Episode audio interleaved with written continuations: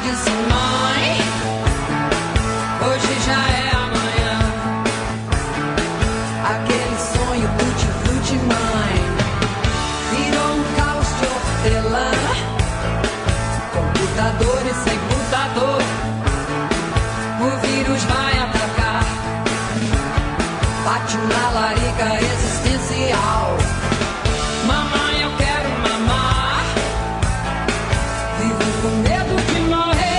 Morrer. Tá ouvindo Filho Meu na abertura da sete aqui do Jornal Eldorado, uma edição especial com músicas que se entrelaçam com os assuntos que a gente tem levado aqui para você. O assunto agora é Dia das Mães, então por isso a escolha, inclusive lembrança aqui de Nelson Volter na curadoria. A gente vai falar um pouquinho sobre expectativas de vendas, como é que o setor do comércio está se preparando para esse Dia das Mães, né? Levando em conta a economia e tudo que mais entra na conta, né? Acesso ao crédito e, e ao poder de compra do consumidor. Já estamos na linha com o especialista em finanças da Confederação Nacional de Dirigentes Logistas, Merula Borges. Tudo bem, Merula? Bom dia. Olá, bom dia, Carol, tudo bem? Bom dia aos ouvintes. Pois é, esse Dia das Mães deve movimentar mais de 33 bilhões de reais no varejo. São 128 milhões de brasileiros indo às compras e realmente o pessoal vai manter a tradição de fazer a compra ali para o Dia das Mães e não só para as próprias mães, mas também as esposas e as sogras vão ser presenteadas. E Merula, é, na avaliação de vocês, o que é que deve nortear o consumidor nesse período em que a gente vê índice de inadimplência muito alto, né? Como foi divulgado recentemente, e dificuldade de acesso ao crédito, deve prevalecer algum modelo de compra à vista, enfim, o que, que deve prevalecer? É, 66% dos nossos entrevistados disseram que vão comprar à vista, o que é bom, já que a gente está com essa, esse indicador de inadimplência tão alto, batendo recordes consecutivos, e aí se endividar nesse momento não é bom. Mesmo assim, 32% dos entrevistados disseram que vão deixar de pagar alguma conta para fazer as compras de, do Dia das Mães agora. A gente não recomenda que isso seja feito e que as dívidas sejam priorizadas. Isso porque a gente tem dados de que quem se endividou para comprar presente no ano passado, nessa data, só metade conseguiu limpar o nome. Então, é, não é interessante fazer essa dívida, é difícil sair desse endividamento. É, então, a gente recomenda que se priorize o pagamento das dívidas, use a criatividade e, às vezes, até se tiver alguma oportunidade de dividir com o irmão, por exemplo, que o faça para não ter problema de endividamento agora. Então, 32% disseram que vão deixar de pagar contas para ter é, algum presente para o Dia das Mães desse ano? E quantos por cento deixaram de pagar a compra do ano passado? Metade, Metade. das pessoas que tiveram o nome negativado no ano passado não é, conseguiram limpar o nome depois disso.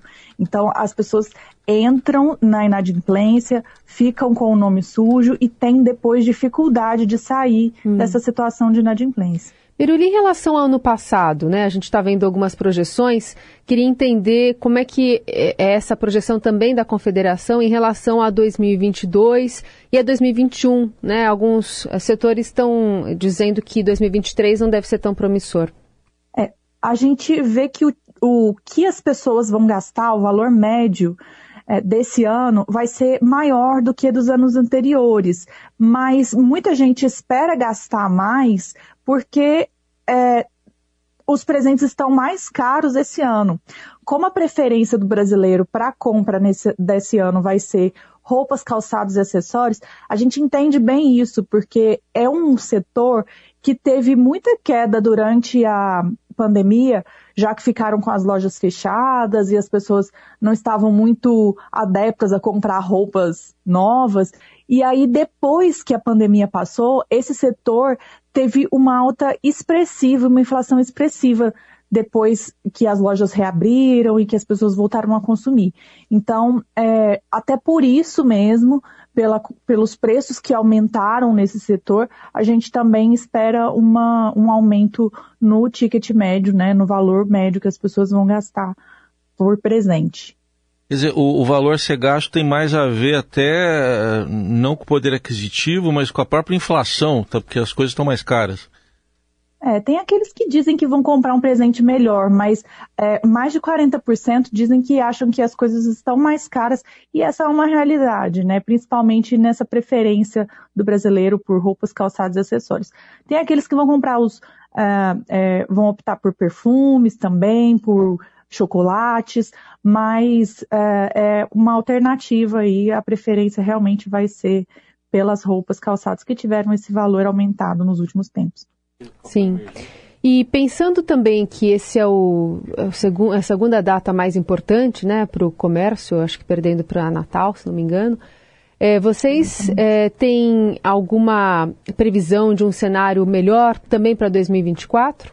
É, realmente é uma data muito aguardada pelo comércio, é, só perde para o Natal, como você bem disse, uhum. e a expectativa em, em, torno do comércio é grande. Esse é um ano que está realmente todo mundo aberto, voltou o funcionamento completo, agora a gente já não está mais num cenário de pandemia, uhum. então a expectativa é de que haja uma boa movimentação nesse ano. E para o ano que vem, com uma economia melhorada, a gente espera que aumente também as vendas no ano que vem. Muito bem, então a gente ouviu aqui a Merula Borges, especialista em finanças da Confederação Nacional de Dirigentes Logistas, traçando esse panorama para o Dia das Mães deste 2023. Obrigada, Merula. Muito obrigada, obrigada a todos, um bom dia.